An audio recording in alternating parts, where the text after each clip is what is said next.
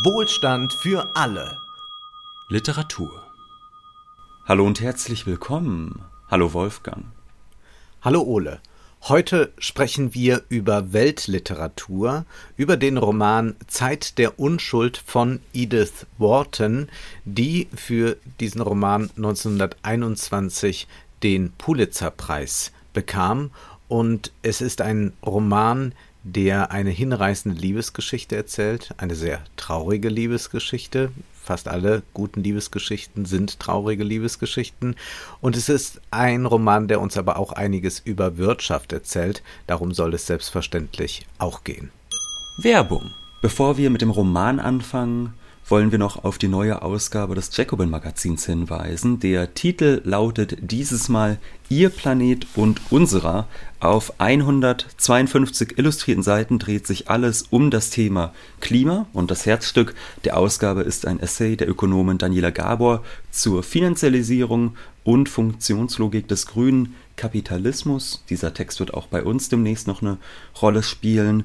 Im Debattenteil des Hefts diskutieren die Politikwissenschaftler Theorio Frankos und Matuba über den Green New Deal. Im Kulturteil befasst sich Matthias Ubel mit dem jüngst erschienenen Werk des sowjetischen Schriftstellers Andrei Platonow und seiner Auseinandersetzung mit Ökologie und Natur in der Sowjetunion. Hochwertiger Druck auf ökologischem Papier steht so auf der Homepage. Was will man mehr? Es fühlt sich tatsächlich immer gut an, dieses äh, ja. Magazin. Wer das Jacobin-Magazin unter www.jacobin.de-wohlstand bestellen möchte, der spart im ersten Jahr 10% Der Link zur Bestellseite findet ihr in der Beschreibung. Ja, wer ist denn Edith Wharton eigentlich? Das dürften vielleicht nicht alle wissen, dass sich um eine US-amerikanische Autorin handelt, deren Roman Zeit der Unschuld, den wir heute besprechen, zwar relativ bekannt ist, die ansonsten aber in Deutschland wahrscheinlich den allerwenigsten ein Begriff ist. Von daher vielleicht etwas mal auch zur biografischen Einordnung dieser Frau. Wir sind hier in diesem Roman in der New Yorker High Society und auch sie wurde in die High Society hineingeboren im Jahr 1862 in eine US-amerikanische wohlhabende Familie, die von Immobilienerträgen lebte und sie verbrachte ihre Kindheit zu großen Teilen in Europa, gerade in frühen Jahren und kam dann im Alter von zehn Jahren aus Europa zurück. Da sprach sie bereits mehrere Sprachen, sie hatte die Bibel studiert und sie war dann regelrecht erschrocken über den geistigen, über den kulturellen Zustand der Vereinigten Staaten. Und das ist ein Unbehagen, das auch in diesem Roman sehr deutlich wird. Da gibt es eine Stelle, wo es ironisch heißt, es ist doch dumm, Amerika zu entdecken und das dann zum Abklatsch eines anderen Landes zu machen. Und genau das konnte Wharton quasi schon in ihrer Umgebung beobachten. Sie hatte es mit einer New Yorker High Society zu tun, die blind eine Tradition befolgte, die gar nicht ihre war, und davon zeigte sich die Frau sehr befremdet. Sie begann dann früh zu schreiben, auch wenn es dauern sollte, bis sie als äh, Autorin, als eigenständige Autorin bekannt wurde. Also im Jahr 1897 gibt sie dann ein Band über Innenausstattung heraus. In den folgenden Jahren wird sie zu einer erfolgreichen Autorin, die sich immer wieder mit ihrer eigenen Gesellschaftsschicht auseinandersetzt, wenngleich wieder von Europa aus. Also sie siedelt dann wieder um, später nach Paris, wo sie dann ihr Leben verbringt und hat quasi von außen immer noch diesen Blick auf ihre ehemalige Heimat, wo sie dann groß geworden ist, nachdem sie zehn Jahre alt war, und beschreibt diese Gesellschaft kritisch, bissig, ironisch äh, und trotzdem aber immer mit einem gewissen Respekt doch vor dieser Lebensform.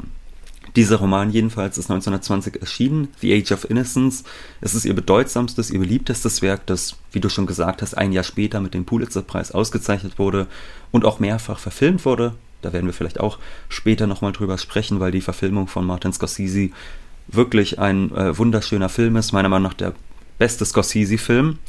Aber Wolfgang, erzähl du uns doch vielleicht einmal, du hast ja schon ein bisschen was angedeutet. Es geht um eine Liebesgeschichte, es geht um die New Yorker High Society. Was ist denn eigentlich die Handlung dieses Romans?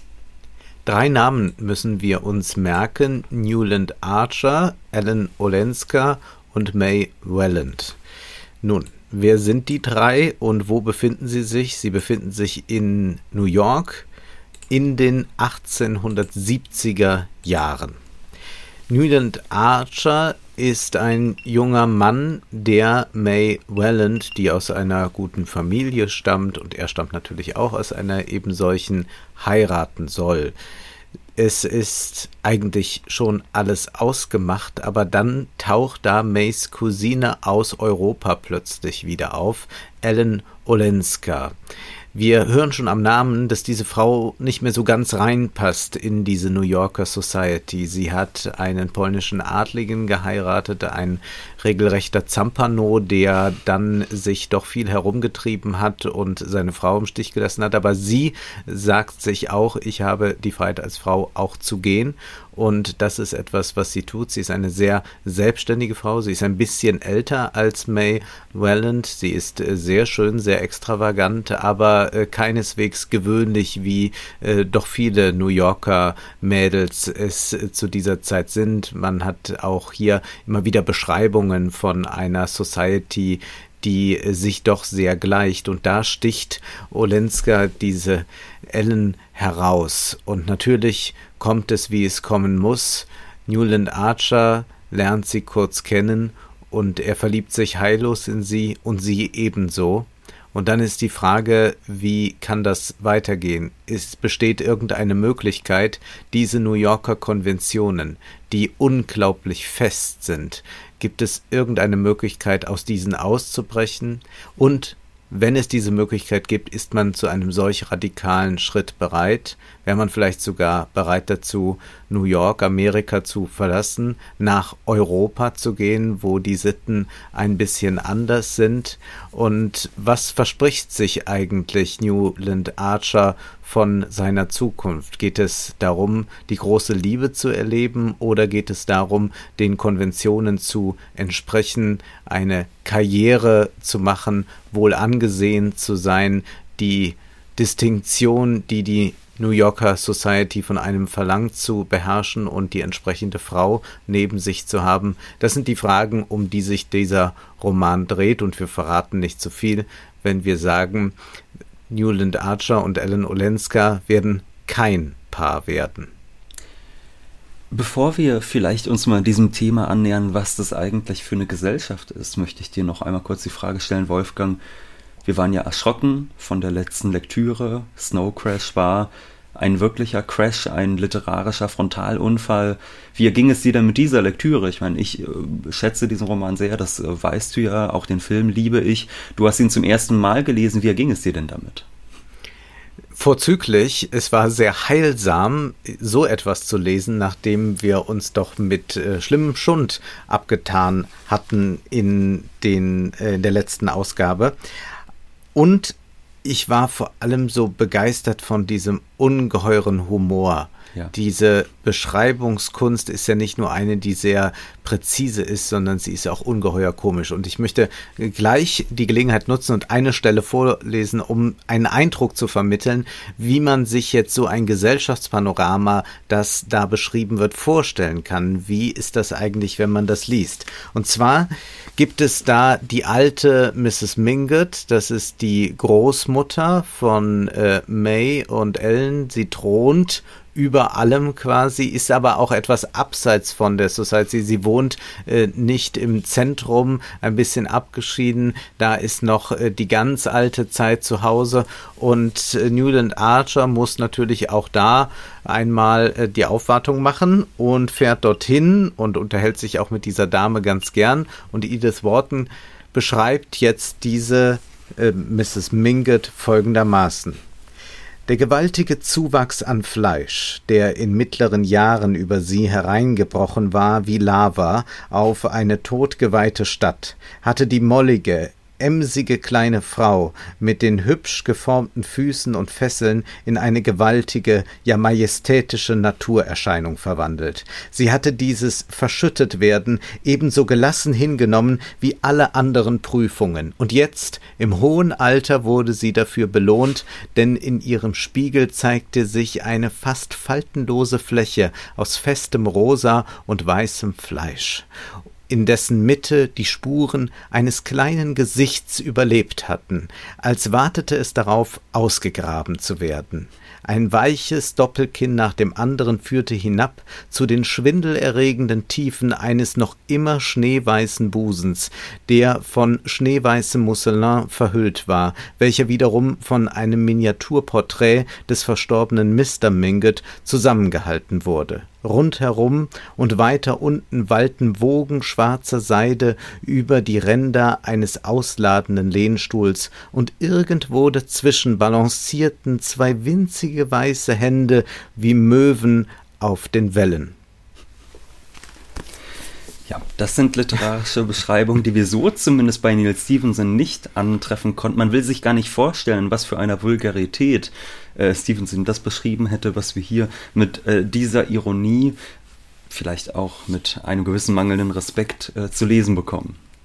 Sie ist eine sehr spitzzüngige mhm. Autorin und das gefällt mir sehr gut. Sie ist sehr genau, äh, sie ist scharf in ihrem Urteil, aber dann doch nicht so, dass sie ihre Figuren über die äh, Klinge springen lässt. Das ist ja doch äh, das Entscheidende, dass sie ähm, diese Konventionen, die sie als besonders einschnürend uns beschreibt, zugleich aber auch so beschreibt, dass wir fasziniert sind davon. Es ist ja doch erstaunlich, wie viel Zeit darauf verwandt wird, äh, wie viel äh, Raum dem gegeben wird, zu beschreiben, welche Rituale hat diese New Yorker Gesellschaft. Und das ist ja schon etwas, was wir in gewisser Weise auch genießen. Es ist ja keineswegs so, dass wir das äh, voller Ekel äh, wahrnehmen, sondern wir lesen das und sind eigentlich doch ein bisschen ehrfürchtig, wie man sich dieses neue Land mit dieser neuen Gesellschaft äh, vorzustellen hat, äh, die ja eigentlich äh, diese Gesellschaft sich nicht zurückziehen kann auf das Tradierte, sondern die Tradition adaptieren, mitunter fast parodieren muss, um dann etwas Eigenes daraus entstehen zu lassen. Ja, und gerade, du hast es gesagt, es ist sehr spitzzüngig geschrieben. Das äh, trifft übrigens auch, würde ich sagen, auf den Film zu, dass der schafft, äh, ohne die Charaktere über die Klinge springen zu lassen, äh, doch auch einen gewissen Witz dort reinzubringen. Es gibt eine Szene, ich habe ihn mir jetzt kürzlich noch einmal angesehen, es gibt eine Szene, wo Newland Archer dann mit seiner Frau, mit May, sie heiraten etwa in der Mitte des Romans, in, dem, in der Bibliothek sitzt. Er vertieft sich in seine Bücher, das ist eigentlich seine Welt. Er möchte die Welt der Kultur, der Architektur, äh, der Naturforschung etc. All das möchte er sich erschließen. Und sie fragt ihn dann, was liest du? Und er sagt, ein Buch über Japan. Und sie fragt, warum? Und in diesem Warum steckt die ganze man muss es jetzt vielleicht wirklich mal so gemein sagen, die ganze Blödheit, die ihn so rasend macht, warum er eigentlich äh, es so schrecklich findet, mit dieser Frau zusammen zu sein. Das heißt, äh, in diesem einen Wort und in dieser einen Betonung, auch ganz großartig gespielt von Winona Ryder, also alle drei Hauptcharaktere in Scorseses äh, Verfilmung sind glänzend besetzt, äh, da steckt eigentlich schon alles drin in diesem Warum. Aber vielleicht, bevor wir uns in diesen Beschreibungen ähm, und all dem verlieren, müssen wir mal kurz auf dieses Ökonomische kommen, weil das ganz schön schwierig ist, aus diesem Roman rauszuarbeiten. Es ist ein Roman, der sich sehr genau anschaut, wie sich die Menschen verhalten, der durchaus auch in die Psychologie dieser Figuren einsteigt, vor allem aber eben den Habitus sich anguckt, äh, die Sexualmoral, die heuchlerische, all das, der aber die Basis, das Fundament, auf dem das steht, eigentlich gar nicht groß erklärt. Und ich glaube, Insbesondere für unsere Hörer wird die Welt der 1870er Jahre im New York, die reichen oberen 400 der Großstädte, das wird keine Welt sein, äh, von der alle wissen, worum es sich da handelt. Von daher sollten wir vielleicht mal erklären, was ist denn das eigentlich für eine Welt? Das ist eine Welt mit einem zwar aristokratischen Habitus, ja, mit aristokratischen Verhaltensweisen. Als ich zum ersten Mal damals den Film gesehen habe, da dachte ich auch, es handele sich hier um, äh, ja, um, um, um Majestäten um und sonst was. Um, ja, um den Adel, ja. genau äh, als ich den Film zum ersten Mal als Jugendlicher gesehen habe. Und das muss man erstmal begreifen. Nein, das sind überhaupt gar keine Adligen. Das ist eine ganz eigene Gesellschaftsschicht, die sich dort herausgebildet hat. Und darauf, auf, die, auf diese Unterscheidung, legt man durchaus auch in diesem New York selbst eine Menge Wert. Die Mutter von Newland Archer, die sagt an einer Stelle, Kommt mir nicht mit diesem neumodischen Zeitungskram über eine New Yorker Aristokratie.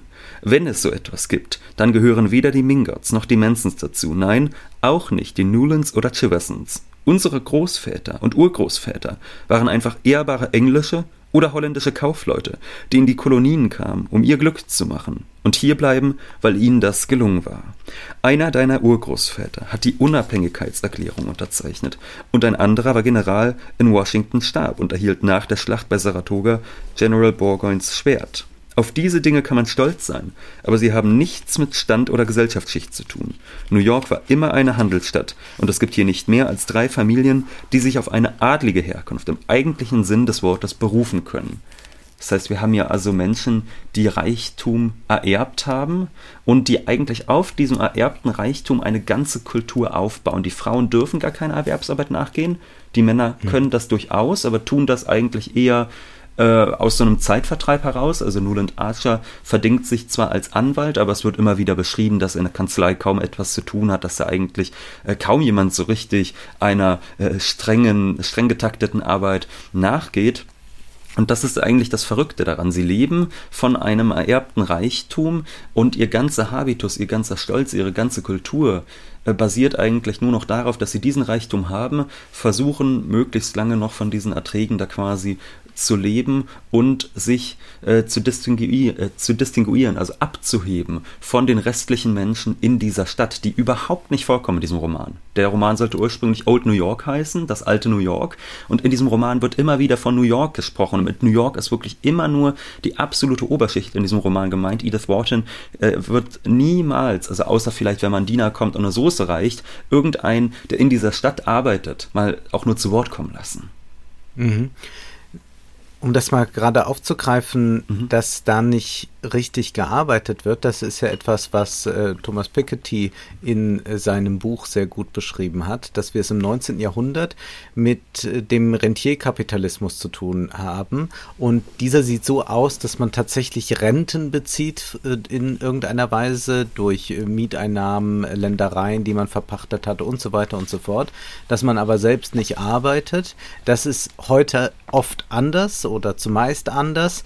Die sehr reichen Leute beziehen zwar auch nach wie vor Renten aus Fonds und was weiß ich alles und Immobilien selbstverständlich, aber sie arbeiten zugleich auch. Und das ist eine, ein Unterschied, der hier gemacht wird. Und diese New Yorker Kultur besteht eigentlich nur darin, wie du sagst, dass man diese Distinktionsmerkmale ausbildet, dass man genau weiß, was zu tun ist und die Arbeit, die lässt man irgendwelche Leute machen, aber das hat geradezu etwas Ordinäres zu arbeiten. Du hast es schon gesagt, auch Archer Newland ist äh, kein Arbeitstier, von ihm heißt es an einer Stelle, am nächsten Morgen suchte Archer die Stadt vergebens nach gelben Rosen ab. Infolge seiner Suche kam er zu spät in die Kanzlei, merkte, dass dies niemandem auffiel und verzweifelte plötzlich angesichts seines komplizierten, aber sinnlosen Lebens.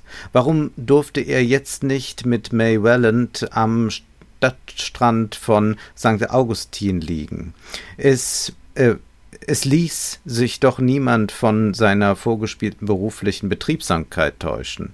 In Kanzleien alten Stils wie der von Mr. Letterblair, die hauptsächlich mit der Verwaltung großer Immobilien und konservativer Geldanlagen beschäftigt war, gab es immer zwei oder drei ziemlich wohlhabende junge Männer ohne beruflichen Ehrgeiz, die täglich ein paar Stunden am Schreibtisch verbrachten und unbedeutende Aufgaben erledigten oder einfach Zeitung lasen. Es gehörte sich zwar, dass sie einen Beruf hatten, doch das Geldverdienen an sich galt nach wie vor als unfein und entwürdigend. Immerhin war die Juristerei eine vornehmere Beschäftigung als der Handel, aber keiner dieser jungen Männer hegte große Hoffnungen, er werde es in seinem Beruf weit bringen, und sie hatten auch kein ernsthaftes Verlangen danach. Auf vielen von ihnen wucherte schon sichtbar der grüne Schimmel der Oberflächlichkeit. Bleiben wir zusätzlich, jetzt haben wir schon mal diesen Aspekt der Arbeit, du hast es gesagt, das ist irgendwie fast schon anrüchig, wenn jemand arbeitet. Und die Frage ist eben immer, wie bildet sich denn eigentlich so eine Gesellschaftsschicht heraus? Wie kommt eigentlich so eine Oberschicht zustande, die ja in diesem Fall nicht äh, aristokratisch funktioniert? Also es gibt zwar eine bestimmte Art und Weise, sich zu verhalten, die durchaus ähm, aristokratische Züge trägt, aber es ist eben keine Aristokratie. Und da lohnt es sich tatsächlich mal in den elitensoziologischen Klassiker Die Machtelite von C. Wright Mills zu gucken. ein Buch, das, würde ich sagen, immerhin in den ersten 13 von 15 Kapiteln hochgradig lesenswert ist. Und da gibt es ein Kapitel, mhm. wo er sich mit genau diesen Menschen auseinandersetzt, mit einer Klasse, die zu dem Zeitpunkt wo er dieses Buch geschrieben hat, im Jahr 1956 eigentlich schon gar nicht mehr so recht existierte. Also Mills schreitet eigentlich immer weiter in der amerikanischen Stufenleiter hinauf auf die obersten Stufen der Macht. Und schon alleine daran, dass wir es hier mit Kapitel 3 von 15 zu tun haben, merken wir im Jahr 1956 ist diese Schicht eigentlich schon gar nicht mehr wichtig. Und das merken wir übrigens auch schon bei der Lektüre dieses Romans, dass diese Schicht einen Abstieg erlebt. Aber bleiben wir mal bei C. Wright Mills. Er schreibt, in jeder Ortschaft und in jedem Bezirk schufen die Industrialisierung und der Wohlstand des 19. Jahrhunderts eine eigene Hierarchie ortsansässiger Familien. Am oberen Hudson lehnten früher holländische Einwanderer, sogenannte Patroons, die sehr stolz auf ihre Herkunft waren, genau wie die Siedler von Virginia. In jeder Stadt Neuenglands gab es puritanische Reeder und Fabrikantenfamilien und in St. Louis führten die Abkömmlinge französischer Einwanderer, die sogenannten Kreolen, ein elegantes Leben von Einkünften aus ihrem großen Grundbesitz. In Denver, der Hauptstadt Colorados, gab es wohlhabende Besitzer von Gold- und Silberminen und in New York existierte, wie Dixon Rector schrieb, eine Schicht, die sich aus Couponabschneidern und Tennisspielenden jungen Nichtstuern zusammensetzte, die von dem Vermögen ihrer Väter lebten und daneben eine Schicht, zu der Familien wie die Asters und Vanderbilts gehörten, deren Bemühen es war, ihre Herkunft aus Geschäftskreisen so schnell wie möglich vergessen zu machen. Und diese beiden Kreise sind es eigentlich, mit denen wir es zu tun haben in diesem Roman. Wir haben auf der einen Seite die Tennisspielende Nichtstour, die nur noch vom Vermögen ihrer Eltern leben, das verkonsumieren und ein bisschen mal sich äh, in der Anwaltskanzlei verdingen. Und auf der anderen Seite haben wir die Neureichen, wir haben die Parvenus. Und das ist schon so, dass man in diesem Roman merkt, diese erste Schicht geht unter, wohingegen der industrielle Kapitalist, der große Entrepreneur, während der seinen Aufstieg erlebt. Man könnte sagen, wir haben ja eigentlich ein relativ ähnliches Bild wie in den Buddenbrooks. In den Buddenbrooks, darüber hatten wir ja schon gesprochen, von Thomas Mann sehen wir das genauso. Wir haben diese alte Handelsfamilie, die ihrem Stand nachgeht und da sehr stolz drauf ist, die auch auf Distinktion unglaublich viel Wert legt und hohe Verachtung hegt für die Hagenströms, die sich da eben emporarbeiten und ihnen aber doch äh, in der Kunst des Geldmachens weit überlegen sind. Und dieser Krieg wird dann letztlich verloren. Das ist ein Krieg, der äh, laut Mills vor allem zwischen den 1870er und 1920er Jahren spielt. In dieser Zeit, und das ist genau die Zeitspanne, die dieser Roman auch umfasst, steigt diese New Yorker Oberschicht langsam ab. Und da gibt es einen gewissen Konflikt, der ja auch im Roman ausgetragen wird, nämlich der zwischen ökonomischem und sozialem Kapital.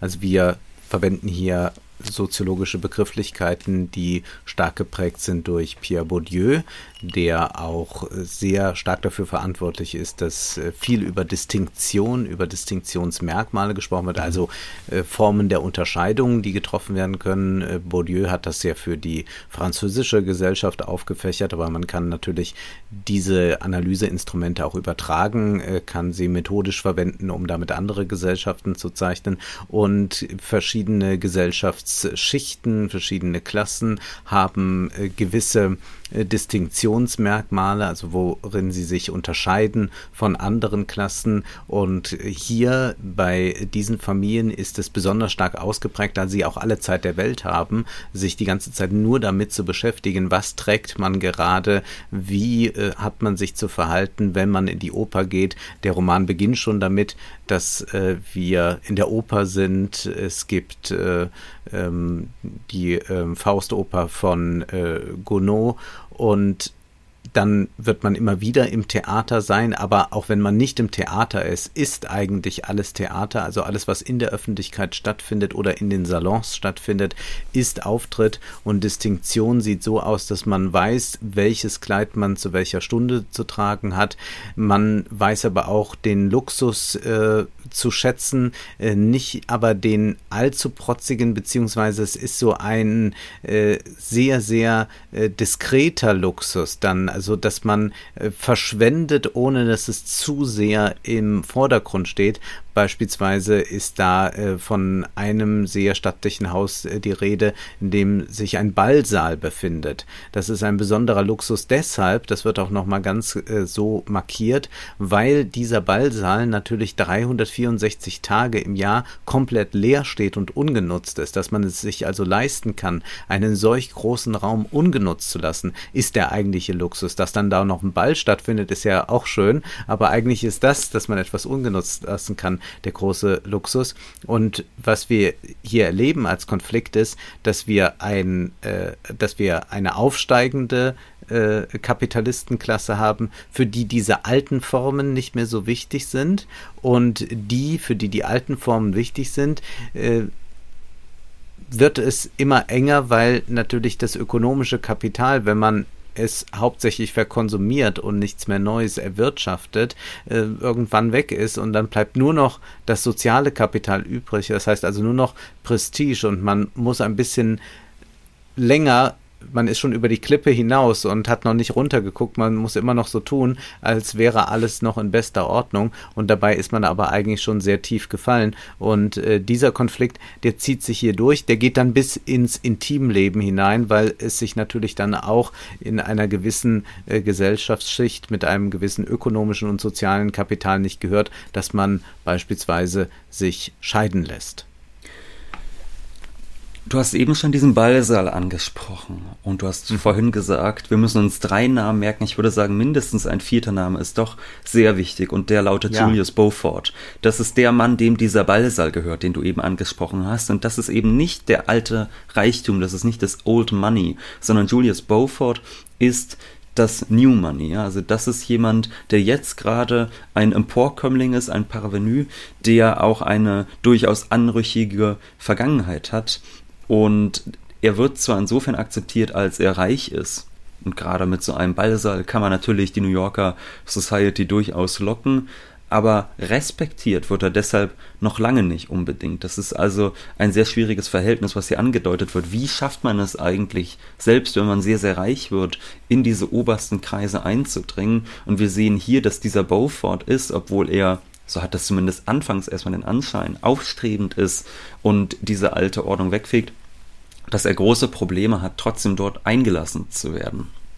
Und, und er flirtet mit Gräfin Olenska. Er flirtet mit natürlich allem, was zwei Beine hat. Archer gar nicht äh, recht. Ja. Und er würde aber in gewisser Weise aufgrund seines Lebensstils zu Olenska passen, weil sie natürlich auch ausschert aus der herrschenden Ordnung. Aber Daran ist sie wiederum nicht interessiert. Nein, und wir sehen hier eben, dass eine Verschiebung stattfindet, die auch von Mills ganz gut beschrieben wurde. Wann ist es denn eigentlich so, dass diese alte tradierte Ordnung an Bedeutung verliert. Mill schreibt dazu, der Stammbaum ist nur dann eine feste und stabile Prestigegrundlage, wenn auch die Klassenstruktur fest und stabil ist. Nur dann können sich feste wirtschaftliche Verhältnisse vorausgesetzt allerlei Konventionen und Regeln der Etikette entwickeln und erhalten. Bei raschem wirtschaftlichem Wandel und starker sozialer Bewegung wird sich immer das Geld als Maßstab durchsetzen, die allein auf Herkunft beruhenden Prestigeansprüche werden zusammenbrechen und althergebrachte Vorurteile werden beiseite gefegt. Und das ist es eben, was wir hier sehen. Es schafft jemand wie Beaufort tatsächlich nach oben, bis dann, und das ist eigentlich das Interessante, äh, es wird hier also nicht als eine ähm, lineare Fortschrittsgeschichte erzählt, sondern es gibt dann doch nochmal so einen Abbruch. Beaufort muss wieder absteigen, denn Beaufort erleidet ein Bankrott. Und das wird auch mhm. auf eine sehr interessante Art und Weise beschrieben mit einem unglaublichen Dilemma, und zwar folgendermaßen. Über Beaufort waren alle möglichen Gerüchte im Umlauf. Im Frühjahr war er mit seiner neuen Dampfjacht zu einer langen Kreuzfahrt durch die Karibik aufgebrochen, und es hieß, er sei an verschiedenen Orten, wo er angelegt habe, in Gesellschaft einer Dame gesehen worden, die Ähnlichkeit mit Miss Fanny Ring gehabt habe die Dampfjacht am Kleid gebaut und mit gekachelten Bädern und anderem unerhörtem Luxus ausgestattet, hatte angeblich eine halbe Million gekostet, und die Perlenkette, die er seiner Frau bei der Rückkehr mitbrachte, war prachtvoll, wie es sich für solche Sühneopfer gehört. Beauforts Vermögen war gediegen genug, um solchen Belastungen gewachsen zu sein. Dennoch hielten sich beunruhigende Gerüchte, nicht nur in der Fifth Avenue, sondern auch in der Wall Street, Manche sagten, er habe sich bei der Eisenbahn verspekuliert, andere behaupteten, er werde von einer der unersättlichsten Vertreterinnen ihres Gewerbes ausgesaugt. Beaufort reagierte indes auf jeden Bericht von seiner drohenden Zahlungsunfähigkeit mit einer weiteren Extravaganz. Er baute neue Orchideenhäuser, kaufte ein paar neue Rennpferde oder erweiterte seine Kunstsammlung um einen neuen Messonnier oder Cabanel. Mhm. Wir haben hier ein großes Problem natürlich für diesen Mann, denn er hat sich da reingeritten. Er wollte zu dieser High Society gehören und er wusste, sein Stand als erfolgreicher Bankier, als erfolgreicher Bankier wird dafür niemals reichen, um akzeptiert zu werden. Er muss schon mit etwas mehr aufwarten, mit etwas mehr Prunk, mit einem eigenen Ballsaal und so weiter. Problem ist hier nur, er hat sich verspekuliert bei diesem Eisenbahngeschäft, hat viele Menschen, gerade aus dieser High Society um ihr Vermögen gebracht. Das wird da erst so langsam anrüchig, aber später wird klar, ja, das ist wirklich so der Fall und dann passiert auch der große Abstieg. Und wir sehen hier, dass er sich dann in eine unglaubliche Klemme gebracht hat mit dem Versuch, zu dieser Gesellschaft dazuzugehören. Denn wir müssen irgendwie Erinnerung, in Erinnerung behalten, dass hier dieses Wort Kredit vom Glauben kommt, also von der Glaubwürdigkeit. Und Beaufort hat nun das Problem, wenn er kreditwürdig bleiben möchte, also irgendwie noch sein Geschäft etwas weiter aufrechterhalten möchte, dann braucht er weiter Kredit, dann müssen die Menschen ihm glauben. Das Problem dabei ist jetzt nur, wenn er anfangen würde, sparsamer zu leben, dann würde er auffallen, aha, um die Geschäfte kann es so gut ja nicht bestellt sein. Das heißt, er hat eigentlich nur zwei schlechte Optionen. Entweder sparsamer leben, dann wird allen klar, der hat uns betrogen, sie ziehen ihr Geld ab, oder er zieht noch einmal den großen äh, Trumpf oder tut so, als könnte er den großen Trumpf ziehen, verschuldet sich immer weiter, gönnt sich neuen Luxus, verschiebt seinen Bankrott noch ein Stückchen weiter, der dann aber umso größer wird. Also wir haben es ja eigentlich fast schon mit einem tragischen Ereignis zu tun. Egal was er macht, der Untergang ist ihm eigentlich schon sicher und genauso kommt es dann auch. Und diese Gesellschaft ist unerbittlich. Ja. Sie verzeiht nicht, wenn Geld nicht zurückgezahlt werden kann. Das ist die rote Linie, die nie überschritten werden darf. Und tut das einer, und das tut äh, unser äh, Beaufort, dann ist wirklich Schluss und dann wird man deklassiert. Deklassiert wird man auch, wenn man als Frau sich nicht so verhält, wie man es eigentlich sollte. Und es ist selbstverständlich auch ein Roman über die Emanzipation. Und wir hören da erst noch recht vollmundig Newland Archer sprechen, ja, die Frauen sollen dieselben Rechte haben wie die Männer.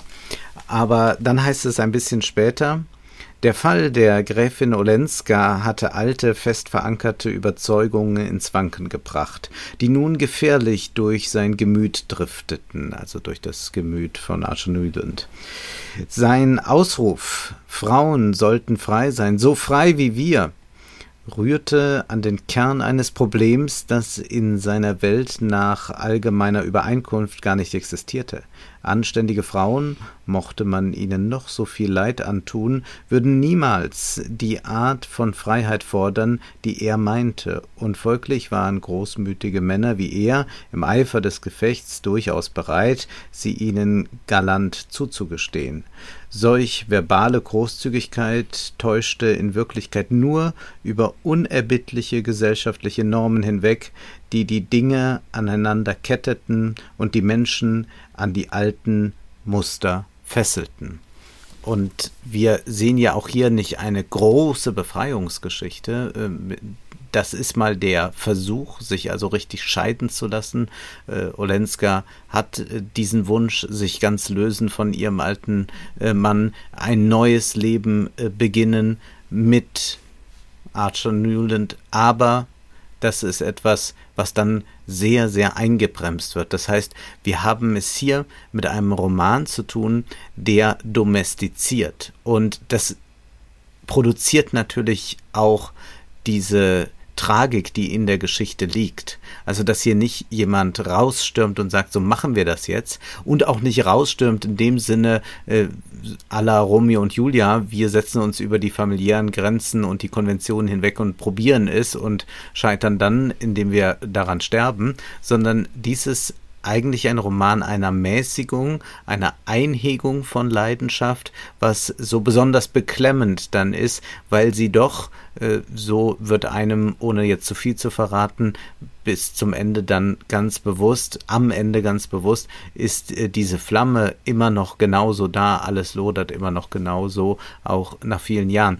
Und das ist so erstaunlich, wie man eigentlich so eine Dramaturgie herstellt, dadurch, dass man eigentlich alles abbremst, eigentlich all das, was man braucht, um die spannende Geschichte zu erzählen, äh, einhegt, dass man versucht also im Sinne der Konvention, fast wie ein Korsett ist dieser Roman dann gebaut, doch alles schön festzuschnüren. Und gerade das hat aber so eine unglaublich dichte Atmosphäre dann äh, auf den Seiten, dass man in gewisser Weise fassungslos ist äh, aufgrund dieser einschnürenden Verhältnisse, äh, zum anderen aber auch sehr fasziniert ist, mitunter es fast ein wenig verstehen kann, weil so Überlegung, äh, Überlegungen kommen, ja, was wäre denn wenn?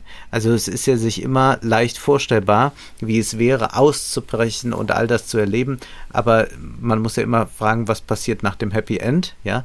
Und das ist hier auch schon antizipiert von den beiden Figuren. Und es ist äh, auch erstaunlich, dass sie sich ja zwar nahe sind, seelisch, aber körperlich nicht ein einziges Mal wirklich nahe kommen. Ist es ja vor allem so, dass sie, also Alan Olenska, die Gräfin Olenska, dass sie es ist, die Archer immer wieder zur Mäßigung ruft und zwar aus eigener Erfahrung heraus. Du hast es schon vorhin mhm. Gesagt, sie hat ihren Ehemann verlassen, der sie schlecht behandelt hat, aber nicht nur, dass sie ihn verlassen hat, sondern sie ist gemeinsam mit dessen Sekretär durchgebrannt quasi. Also er hat ihr bei der Flucht geholfen und es ist dann immer so ein bisschen anrüchig für die New Yorker Gesellschaft. Hat er ihr einfach nur geholfen, freizukommen? Haben sie vielleicht sogar zusammen gelebt? Waren sie ein heimliches Liebespaar? Und aufgrund dieser Tatsache, dass dieser Vorwurf im Raum steht, sie hätte vielleicht auch ihren Mann betrogen mit diesem Sekretär, äh, als sie dann mit ihm geflüchtet ist. Aufgrund dessen ist es ihr dann auch nicht möglich, sich scheiden zu lassen. Es ist ironischerweise sogar Newland Archer selbst, der ihr das eigentlich klar macht. Unsere ja. gesellschaftlichen äh, oder unsere Rechte so sagt er ihr es, die erlauben zwar eine Scheidung, unsere Konvention aber nicht, zumindest nicht, wenn es auch nur den Schatten eines Zweifels gibt, dass sich eine Frau, so wie man es von ihr erwartet, verhalten hat. Und deshalb zieht sie ihren Versuch, sich von ihrem Mann scheiden zu lassen, zurück, nur um dann kurz danach von Newland Archer gesagt zu bekommen, dass er sie eigentlich liebt, was natürlich eigentlich bedeuten würde, gerade dann hätte sie sich ja scheiden lassen müssen, damit sie dann später einmal äh, mit Nolan Archer zusammen sein kann. Das ist auch eine äh, bittere Ironie dieser Geschichte. Aber sie hat jetzt schon über diesen Abgrund hinausgeguckt. Sie hat das einmal gewagt, sich zu befreien. Sie hat das Ergebnis zu spüren gekommen. Ihre Familie in Amerika hat sie zwar aufgenommen, aber nur sehr widerwillig. Sie hat es mit Ach und Krach geschafft, irgendwie wieder anerkannt zu sein in dieser Gesellschaft, aber auch nur mit sehr viel Hilfe der alten Familien. Und diese Frau sagt dann Newland Archer relativ klar, dieses Land, was du dir vorstellst, wo wir frei zusammen sein können, das gibt's nicht. Ich habe es ausprobiert, das können wir vergessen. Sie hat über diesen Abgrund schon längst hinausgeschaut und diese Befreiung gewagt und es hat eigentlich, es, also es hat zwar dazu geführt, dass sie tatsächlich von ihrem Mann befreit ist, aber wirklich dann auch nur wieder gleich in die nächste Sackgasse hinein. Und um vielleicht noch gleich mal einen Punkt anzusprechen, den du eben schon so aufgeworfen hast, Wolfgang. Das war jetzt mal die Frage nach der Sexualmoral. Und das stimmt. Es gibt da natürlich eine sehr prüde Moral, insbesondere natürlich gegenüber Frauen, wenngleich ich sagen würde, dass es in einigen Stellen doch überraschende gegenteilige Momente auch zu lesen gibt, wo ich gerne mal eine Passage kurz hervorheben möchte. Da geht es nämlich darum, dass Newland sich dann fragt, ja, was wäre denn, wenn er nun einer Affäre zustimmen würde, wenn er mhm. also hinter dem Rücken seiner Ehefrau mit Alan Olenska immer wieder zusammentreffen würde, mit ihr schlafen würde und das so nebenbei laufen würde, während er verheiratet ist. Aber auch ihm ist klar, auch das ist eigentlich keine Option. Da heißt es, für eine Frau war es leichter, ihrem Mann eine solche Rolle vorzuspielen, und es galt auch nicht als so heimtückisch. Man ging stillschweigend davon aus, dass Frauen es mit der Ehrlichkeit weniger genau nahmen. Sie waren das schwache Geschlecht und geübt in den Listen der Versklavten. Außerdem konnten sie immer Unpässlichkeit oder ihre Nerven vorschützen, konnten damit rechnen, nicht allzu penibel zur Rechenschaft gezogen zu werden, und selbst in den sittenstrengsten Gesellschaften hatte die betrügende Ehefrau die Lacher immer auf ihrer Seite. Über eine betrogene Frau jedoch lachte in Archers kleiner Welt niemand, und Männer, die auch nach der Heirat ihre Liebeleien fortsetzten, traf eine gewisse Verachtung. Ein junger Stier durfte sich eine Zeit lang die Hörner abstoßen, aber sobald er sich unter dem Joch befand, war Schluss damit. Also mhm. jetzt mal ganz ja. Zu schweigen von dieser Bildsprache mit dem Joch, dass hier wirklich gesagt wird, die Ehe ist hier das Joch äh, für das Tier. Äh, es ist durchaus interessant, dass hier ganz klar gesagt wird, ja, die Frau hat vor der Ehe jungfräulich zu sein und der Mann darf sich davor die Hörner abstoßen. Aber danach ist es genau umgekehrt. Da hat die Frau, ja. die betrügt, noch die Lache auf ihrer Seite und der Mann wird mit Verachtung gestraft. Das hat mich tatsächlich sehr überrascht als ein gesellschaftliches Urteil über die Sexualmoral. Ja, dem Manne, der verheiratet ist, dem bleibt eigentlich dann nur äh, die Prostitution als eine Möglichkeit. Äh, sonst wird das äh, sehr schwierig. Also das ist dann ein Gefilde, in das man hineingehen kann, wo man nicht gesehen wird, also wo man nicht in der Gesellschaft dann quasi stattfindet. Und alles andere, also diese Affären, das ist dann nicht äh, gegeben.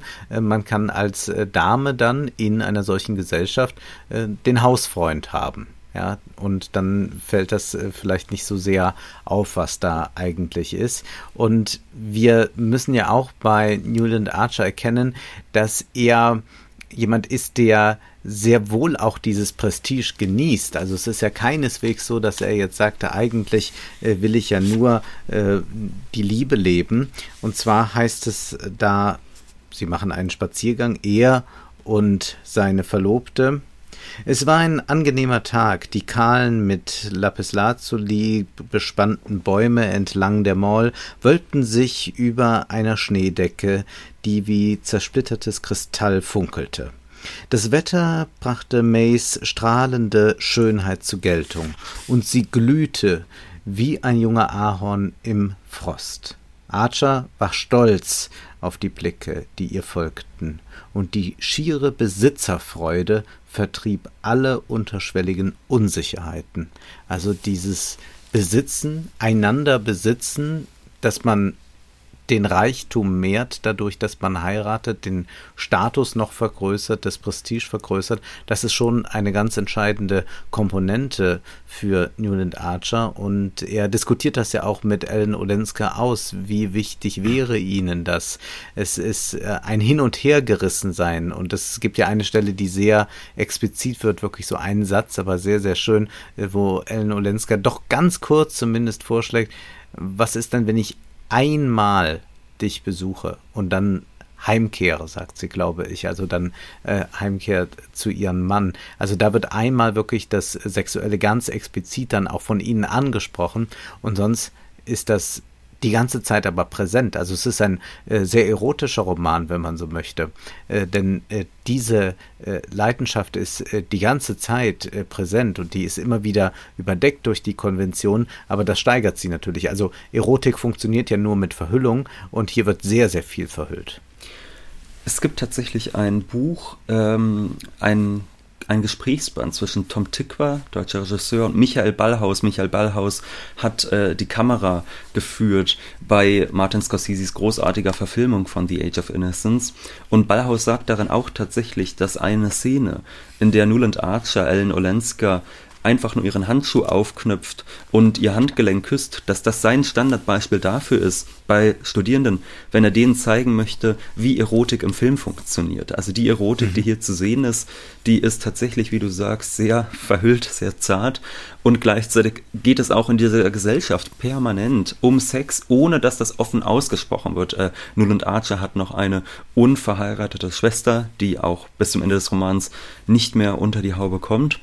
Und wo dann auch alle, immer wenn es am Tisch irgendwie um Betrug und um Sexualität geht, sofort herüberschielen zu ihr, so frei nach dem Motto, jetzt müssen wir wieder Stillschweigen bewahren, denn diese junge Frau hat davon ja noch gar keine Ahnung, darf das alles gar nicht hören und so weiter. Also das, äh, äh da sind alle wahnsinnig peinlich berührt. Dann gibt es aber auch so große moralistische Reden. Ja, es gibt Lawrence Lefferts, ja. das ist eigentlich der Mann, der in dieser Gesellschaft verantwortlich ist für den guten Ton, der genau weiß, wann man welche Hose und welche Manschettenknöpfe zu tragen hat, der aber auch allen erzählt, äh, wie verkommen die Sexualmoral ist und der dann sagt, wenn das so weitergeht, dann werden in ein paar Jahren unsere Kinder die Bastarde von Beaufort heiraten. Die Ironie daran ist, dass genau das später passiert. Also Newland Archers Sohn, sein erstgeborener Sohn, heiratet tatsächlich eine äh, uneheliche Tochter von Beaufort, was mhm. dann aber 25 Jahre später schon gar keinen mehr interessiert. Also so radikal hat sich diese Gesellschaft äh, schon gewandelt. Aber es ist vor allem sehr lustig, wie hier einerseits dann dieser Lawrence Lefferts als der große Moralist auftritt, der sagt, oh, der Beaufort mit seinen äh, äh, unehelichen Kindern etc. Und ein paar Minuten später, als dann das Essen aufgelöst wird, äh, und er zu seiner Kutsche schreitet, sagt er zu Nuland, ob er bitte für den nächsten Abend einen gemeinsamen Termin vortäuschen kann, damit er zu seiner ja. Affäre gehen kann. Das heißt, hier ist eine große Verlogenheit. Das hat mich so ein bisschen äh, erinnert an eine sehr ähm, polemische Aussage von Marx und Engels. Sie schreiben im äh, kommunistischen Manifest, unsere Bourgeois finden ein Hauptvergnügen darin, ihre Ehefrauen wechselseitig zu verführen. Und genauso ist das hier. Ja? Man verführt sich mhm. irgendwie gegenseitig, aber permanent an der Oberfläche der Gesellschaft, was eigentlich die Hauptsache ist. Also alles gesellschaftliche Leben dort spielt sich an der Oberfläche ab. Es darf nie jemand offene Emotionen zeigen etc. An dieser Oberfläche selbst sind alle wahnsinnige Moralisten. Ja. Emotionen gibt es aber. Newland Archer wird auch weinen, aber draußen in der Kälte und er wird es erst gar nicht merken, dass er es tut. Die Distinktion, wir haben es angesprochen, ist äh, sehr, sehr wichtig und als Olenska und Archer miteinander sprechen, da geht es auch darum, wie man sie jetzt ein bisschen leiten muss, sie, die jetzt wieder zurückgekehrt ist nach New York. Da heißt es, ich glaube zu verstehen, was sie empfinden, sagte er. Dennoch kann ihre Familie sie beraten, ihnen Unterschiede erklären, den Weg weisen, weil sie doch eigentlich doch alles gesehen hat. Warum? Und sie, sie hob ihre feinen schwarzen Brauen. Ist New York so ein Labyrinth. Ich dachte, es geht immer geradeaus, nach oben und nach unten, wie die Fifth Avenue, und alle Querstraßen sind nummeriert. Sie schien seine leichte Missbilligung zu spüren, und mit dem seltenen Lächeln, das ihr ganzes Gesicht verzauberte, ergänzte sie, wenn Sie wüssten, wie sehr ich es gerade deshalb mag, wegen dieses geradlinigen Auf und Ab und der deutlichen, braven Hinweisschilder auf allen Dingen. Er witterte seine Chance. Die Dinge mögen alle ein Hinweisschild tragen, aber nicht alle Menschen. Und das ist auch etwas, was diese Autorin kann. Sie kann uns diese Menschen nahe bringen, äh, diese New Yorker Society, was über wen zu denken ist, was die anderen über den denken, was die Person selbst über sich denkt. Das ist schon ein tolles Gesellschaftspanorama, das da aufgemacht wird. Und es ist ein faszinierender Roman über eine Zeit, bei der man sagen kann, ja, die gibt es so schon lange nicht mehr, aber woran wir natürlich auch immer denken müssen, Distinktionen verschwinden nicht, beziehungsweise sie, die einen mögen verschwinden, dafür kommen dann andere. Und es ist ja keineswegs so, dass dann äh, die New Yorker äh, Familien uneitel werden. Und auch heute können wir natürlich in allen möglichen Gesellschaften äh, solche äh, Distinktionsmaßnahmen beobachten. Das heißt, man kann hier am Modell einmal studieren, wie es funktioniert und kann dann den Transfer leisten und schauen, wie ist äh, die Start-up-Szene in Berlin Mitte? Welche Distinktionsmerkmale haben die? Das ist dann wahrscheinlich nicht mehr äh, der Smoking ab 18 Uhr, aber irgendwas anderes wird sich schon finden. Ja, und natürlich gibt es weiterhin bestimmte gesellschaftliche Repressionen, die überhaupt nicht juristischer Natur sein müssen, aber eben durchaus moralischer Natur sind, so wie ja auch Archer ganz klar sagt, unser Gesetz erlaubt Scheidung unserer Konvention nicht. Und genauso kann man dann natürlich auch einmal fragen, was haben wir denn da eigentlich noch in allen möglichen Lebensbereichen für Repression, die es sich vielleicht durchaus auch lohnen könnte, noch hinweg zu fegen. Ich meine, in vielen Bereichen haben wir uns ja durchaus weiterentwickelt seitdem, etwa im Bereich äh, der Sexualmoral, würde ich sagen, hat man sich da doch weiterentwickelt in den letzten 150 Jahren. Aber dennoch gibt es natürlich immer noch allerlei Zwänge. Und ich glaube, du hast es eben schon gesagt, man kann dann versuchen, mal diese Übertragungsarbeit zu leisten, denn es ist wirklich ein zutiefst soziologischer Roman. Also das merkt man, würde ich sagen, eigentlich mhm. äh, von der ersten Seite an. Da sind sie ja in der Oper und ähm, da wird direkt ein Panorama entfaltet von Menschen, die in Logen sitzen, aufeinander schauen, wer was im Publikum trägt, was auf der Bühne passiert, sodass sofort allen, äh, einem klar ist, was das eigentlich für eine Welt ist, in der man sich da befindet. Das ist eine äh, großartige literarische Exposition, die aber auch äh, in der Verfilmung von Scorsese unglaublich gut in Szene gesetzt worden ist. Es ist wirklich, finde ich, eine der besten ersten Szenen überhaupt, also wie man so einen Film eröffnen kann äh, und wie man quasi mhm. die literarische Sprache in eine filmische übersetzen kann. Und was mir dann bei der Lektüre nochmal aufgefallen war, jetzt einfach nur mal mit Blick auf die Form, also gar nicht auf die Gesellschaftskritik, die da stattfindet, sondern wirklich auf die Form, dass dieser Roman ein bisschen verfasst ist, auch wie eine Oper. Also der beginnt nicht nur in der Oper und der hat auch gegen Ende gibt es dann quasi nochmal den Bogen zurück, da wird wieder der Faust aufgeführt, nur einige Jahre später. Aber das ist nicht das Einzige, sondern auch sonst von der äh, ganzen Art und Weise, wie dieser Roman verfasst ist, erinnert das durchaus an eine Oper. Dieser Roman ist zweigeteilt, es gibt zwei Teile und am Ende des ersten Teils kommt es dann eigentlich zu so einem richtigen Höhepunkt. Es gibt dieses gegenseitige Liebesbekenntnis zwischen Archer und der Gräfin Olenska. Sie gestehen sich erst einmal ihre Liebe, sie denken ganz vorsichtig nach, was würde es denn bedeuten, wenn wir jetzt wirklich versuchen würden, diesen Zwängen zu entkommen. Und dann klingelt es, das Telegramm ist da und May schreibt, die Hochzeit wurde vorgezogen, wir können schon in vier Wochen heiraten und damit endet quasi wie in der Oper der Akt endet hier der erste Teil des Romans. Also es ist wirklich eine sehr opernhafte Szene. Äh, und trotzdem hat diese Form eigentlich mit dieser beschriebenen Klasse dort wenig zu tun. Die wollen eigentlich von Kultur alle gar nichts wissen. Das ist eher anrüchig, wenn man viel liest. Schriftsteller sind ja. schreibende Kerle. Ja, es ist sehr anrüchig, wenn man liest äh, und es dient wirklich nur der Repräsentation. Da möchte ich noch einmal eine kurze Stelle vorlesen, die ich besonders lustig fand, die vielleicht auch nochmal darauf hindeutet, mit was für einem Humor man es hier zu tun hat.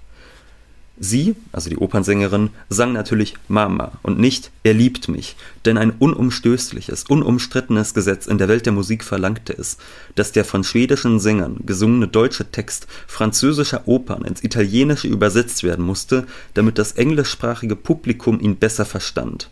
Newland Archer stellte dies ebenso wenig in Frage wie alle anderen Konventionen, nach deren Vorgaben sein Leben ablief, zum Beispiel die Verpflichtung, sein Haar mittels zweier versilberter Bürsten mit blauem Emailmonogramm zu scheiteln oder niemals ohne Blume im Knopfloch, vorzugsweise einer Geranie, in Gesellschaft zu erscheinen. Das heißt, es ist einfach ein weiteres Mittel der Distinktion, dort in die Oper zu gehen. Was dort stattfindet, in welcher Sprache es gesungen wird, all das ist aber in Wahrheit ganz und gar irrelevant. Und ich glaube, ich spreche für uns beide, wenn ich sage, dass es doch durchaus schön ist, dass wir das hier anders handhaben können.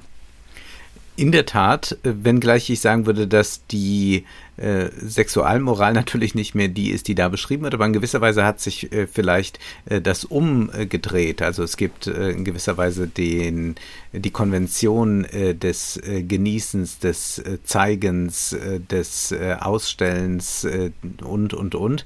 Und wenn man sich jetzt eine moderne Clubarchitektur ansehen würde und da die Blicke des Begehrens mal nachvollzieht, so wie das Edith Wharton hier in der Oper macht, dann käme man zwar bei einer anderen Gesellschaft raus, aber tatsächlich würden wir auch da feststellen, äh, viele Konventionen sind da und nicht unbedingt, weil äh, man nicht mehr vom Wege abkommen kann im moralischen Sinne, äh, muss damit eine äh, Befreiung einhergehen, äh, zum Beispiel der Sexualität. Also das ist eigentlich auch etwas, äh, was in dieser Dialektik immer wahrzunehmen muss und das ist etwas, was Edith Wharton ja auch wunderbar beherrscht und wenn wir jetzt über die Distinktion gesprochen haben, du hast da schon einige Details genannt, eines ist mir besonders aufgefallen, was ich äh, unglaublich kurios finde.